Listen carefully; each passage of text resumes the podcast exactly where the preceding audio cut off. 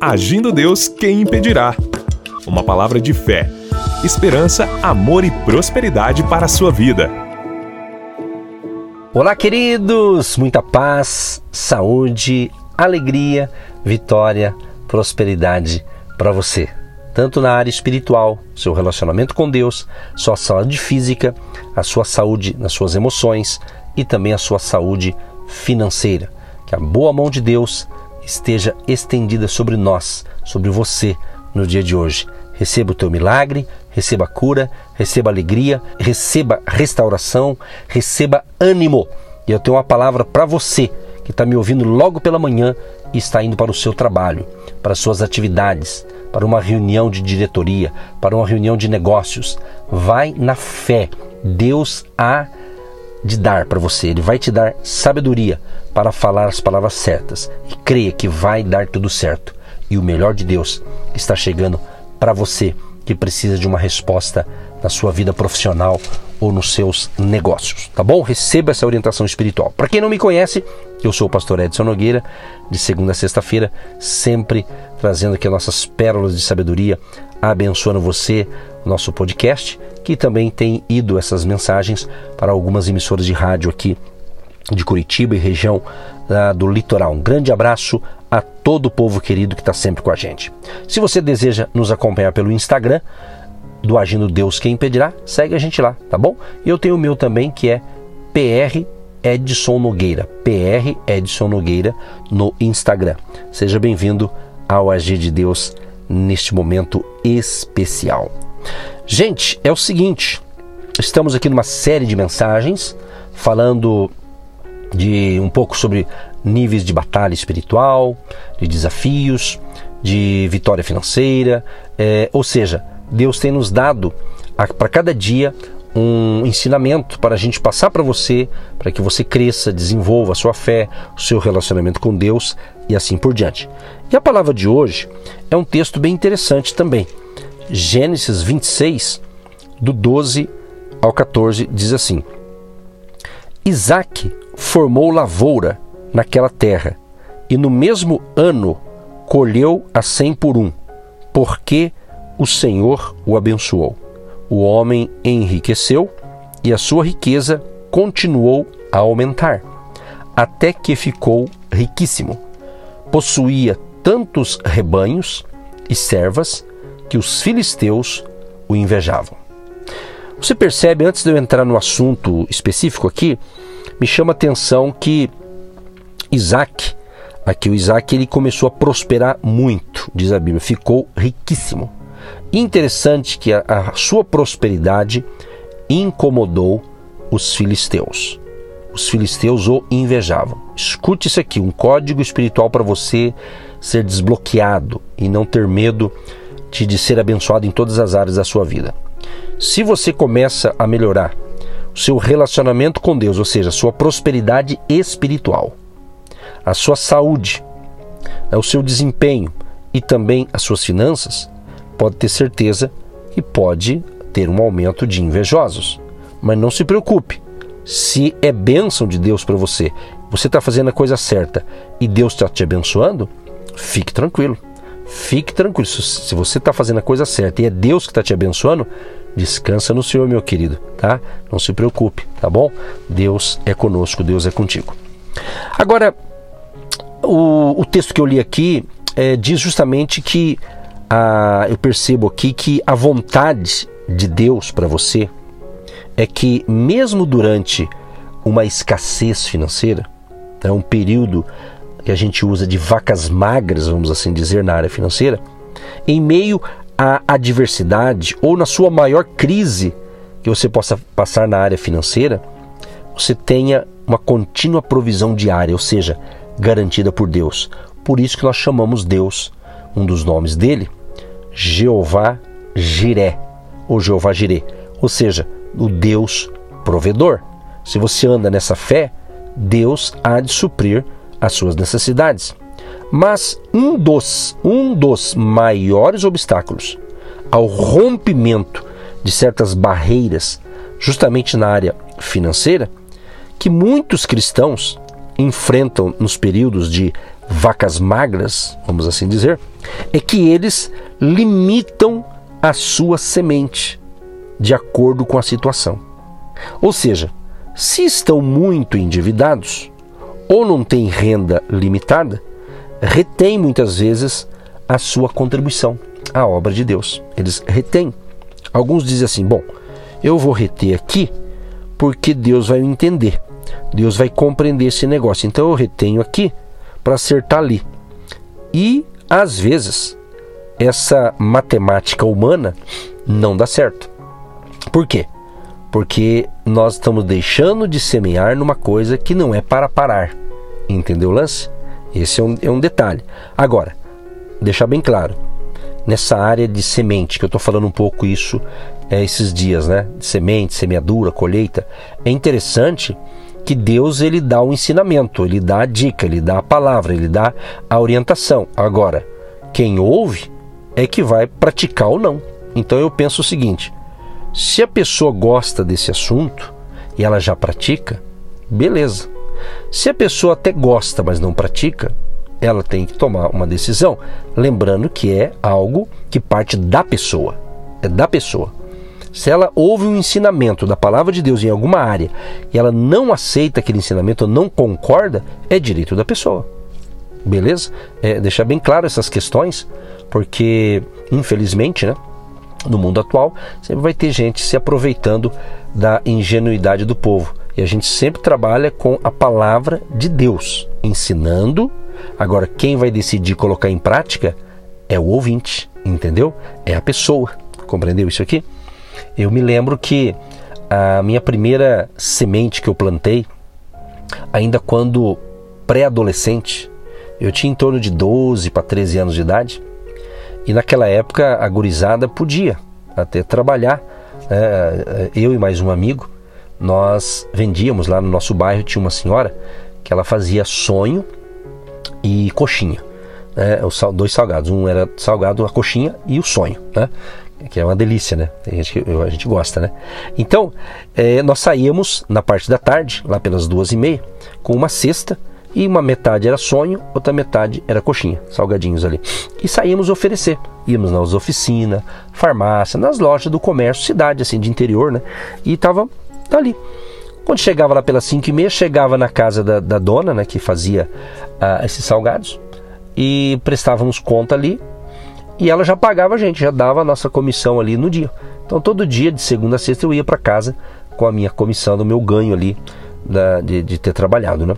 E eu chegava em casa e eu fazia isso, eu, eu dava para minha mãe. Né? Pelo menos na época, quem tinha 12 anos fazia isso. Né? Eu era um deles. Né? Eu, eu dava para minha mãe e a minha mãe, ela guardava num cofre, num cofrinho, um, um determinado banco tinha dado para nós. Eu lembro até hoje, era um cofre, um, tinha um formato de um, acho que de um porquinho, se eu não me engano, ou de um elefante, eu não lembro exatamente agora. Mas eu sei que a gente foi colocando ali as moedas do que eu ganhava. Quando encheu, quando encheu aquele que estava bem cheinho, eu lembro, ele era de plástico, eu lembro que a minha mãe então cortou e ela contou tudo que eu tinha ganhado naquele período ali. E quando ela contou uh, o valor, ela disse: Olha, uma parte nós vamos levar para casa de Deus a outra parte nós vamos comprar para você uma blusa. Eu lembro hoje, como se fosse hoje, a primeira blusa que eu comprei era uma época de, um, de frio, uma blusa, lembro certinho, cor preta, golinha V, aquela blusa mais fina, e eu comprei com o meu trabalho. Mas eu lembro tanto da compra e quando a minha mãe me orientou a dar uma parcela daquilo para a casa de Deus. Então eu já aprendi cedo esse é um princípio bíblico, né? Então é muito legal. Então eu sempre conto, quem me ouve já há tempo deve ter ouvido isso aqui, né? Então são coisas que a gente não esquece, né? São legados importantes que eu recebi da minha mãe. Então são isso. Então a gente tem que entender que o poder da plantação, da semente, é muito importante. Né? E mesmo no momento em que parece que a coisa está um pouco mais estreita, né? às vezes uma pequena turbulência, não deixe de semear. Por quê? Deus vai honrar. Agora, você é que decide, né? Agora, no texto que a gente leu aqui, no texto que a gente está refletindo, a gente percebe que Isaac semeou no tempo da escassez e colheu cem vezes mais. Diz a Bíblia que a terra estava seca Os céus estavam fechados, não chovia, contudo Isaac semeou esperando uma colheita. Por que, que ele semeou durante a escassez? Por que será? Por que ele semeou mesmo numa seca tremenda? Isaac não semeou porque ele não semeou de acordo com as condições que enfrentava, e sim de acordo com a promessa de Deus. Aqui que está a revelação. Você tem que fazer a coisa não pela circunstância. Ah, tá tudo beleza, eu vou fazer. Ah, não tá legal, não vou fazer. Faça independente da circunstância. Creia no acordo, creia no acordo de Deus, ou seja, na promessa de Deus. Então, semeou, Isaac semeou porque sabia que Deus era fiel e cumpriria o que lhe prometera. Então, por causa da escassez, Isaac foi morar na cidade chamada Gerar, na terra dos filisteus. Foi lá que ele teve um encontro com Deus, que lhe apareceu e disse para não ir para o Egito, mas que ficasse naquela terra. E prometeu, Deus prometeu para ele: Estarei com você e o abençoarei, porque a você e a seus descendentes darei todas estas terras. Então Isaac fez o que? Obedeceu. Esse é o código obedecer. Isaac obedeceu. Em vez de ir para o Egito, permaneceu na terra que Deus prometera dar a ele e aos seus descendentes. Não olhou para o chão seco e árido, mas confiou que Deus cumpriria a sua promessa e obteve uma colheita de cem vezes mais, cem por um naquele ano. Então, meu querido e minha querida, é importante você aprender a ouvir a Deus, as suas instruções e praticar aquilo que ele pede para você fazer na área específica. Então Deus ordenou a sua bênção sobre Isaac até ele se tornar o homem mais rico da nação. Então diz a Bíblia que o rei Abimeleque pediu-lhe que deixasse o país, pois Isaac havia adquirido muitas riquezas. Olha o que o rei disse para ele: Sai de nossa terra pois já és poderoso demais para nós. Então, amados e amadas, em tempo de escassez, Deus fez Isaac prosperar. E não é diferente para mim e para você. Tá difícil? Parece que está delicado? Mas faça a coisa certa. Deus vai fazer prosperar. Quem sabe ainda você está enfrentando por esses dias. Quem sabe esse ano, né? Janeiro já foi, fevereiro já foi, março já estamos na segunda quinzena do mês de março. De repente a coisa parece que ainda está travada. Creia que é hoje. Haverá um desbloqueio no mundo espiritual e a bênção vai alcançar você. Então, chegou a hora de sua vitória também na área financeira, em que Deus ordenará bênção sobre você, sobre a sua família e sobre tudo que você tocar. Ou seja, a promessa de Deus para você é que nos tempos de adversidade e de escassez financeira, você terá provisão sobre sobrenatural e ficará satisfeito, completamente realizado. Creia nisso, pratique os princípios da palavra e plante, porque a colheita é certa em nome de Jesus. E eu quero concluir dizendo o seguinte: creia em Deus para obter um retorno cem vezes maior, mesmo durante a época de escassez financeira. O medo é uma das maiores armas que Satanás usa para mantê-lo na escravidão financeira, em um ciclo de derrota nessa área. Então, enquanto você tiver medo, jamais semeará e será incapaz de colher a colheita de que necessita. Então, não deixe o inimigo te enganar. Não deixa Satanás, nós estamos falando sobre ele essa semana, não deixa ele colocar ideias malucas na tua cabeça. Vá no que está na palavra. Está na palavra de Deus? Entendeu a revelação? Coloque em prática, descansa no Senhor, porque vai vir uma grande colheita sobre você, em nome de Jesus. Tudo bem? Senhor meu Deus e meu Pai, muito obrigado por mais uma palavra de fé, por mais uma instrução espiritual. E o meu desejo, Deus, eu creio que é o desejo do Senhor também, que cada ouvinte possa ter entendido a revelação desta palavra. Ajuda todos, Pai, homens e mulheres, jovens e crianças. Proteja a família querida, nos livra de todo mal e tenhamos um dia de grande paz, saúde, alegria e prosperidade. Abençoa aqueles que apoiam e semeiam nosso ministério e aqueles que têm ajudado na obra do Senhor com seus talentos, habilidades e suas finanças. Que a bênção da abundância, que a bênção do Espírito Santo Consolador seja sobre todos que ouviram, que entenderam a palavra, que já estão colocando em prática ou que vão colocar em prática a partir de hoje, em nome de Jesus. E os vencedores, diga amém. Diga eu tomo posse, essa palavra é uma bênção e eu estou colocando em prática e vou ter uma grande colheita em nome de Jesus. Amém. Um grande abraço, queridos e queridas, permitindo Deus, amanhã o último episódio da semana, em nome de Jesus. Você que se identifica com o nosso ministério Agindo Deus, quem impedirá?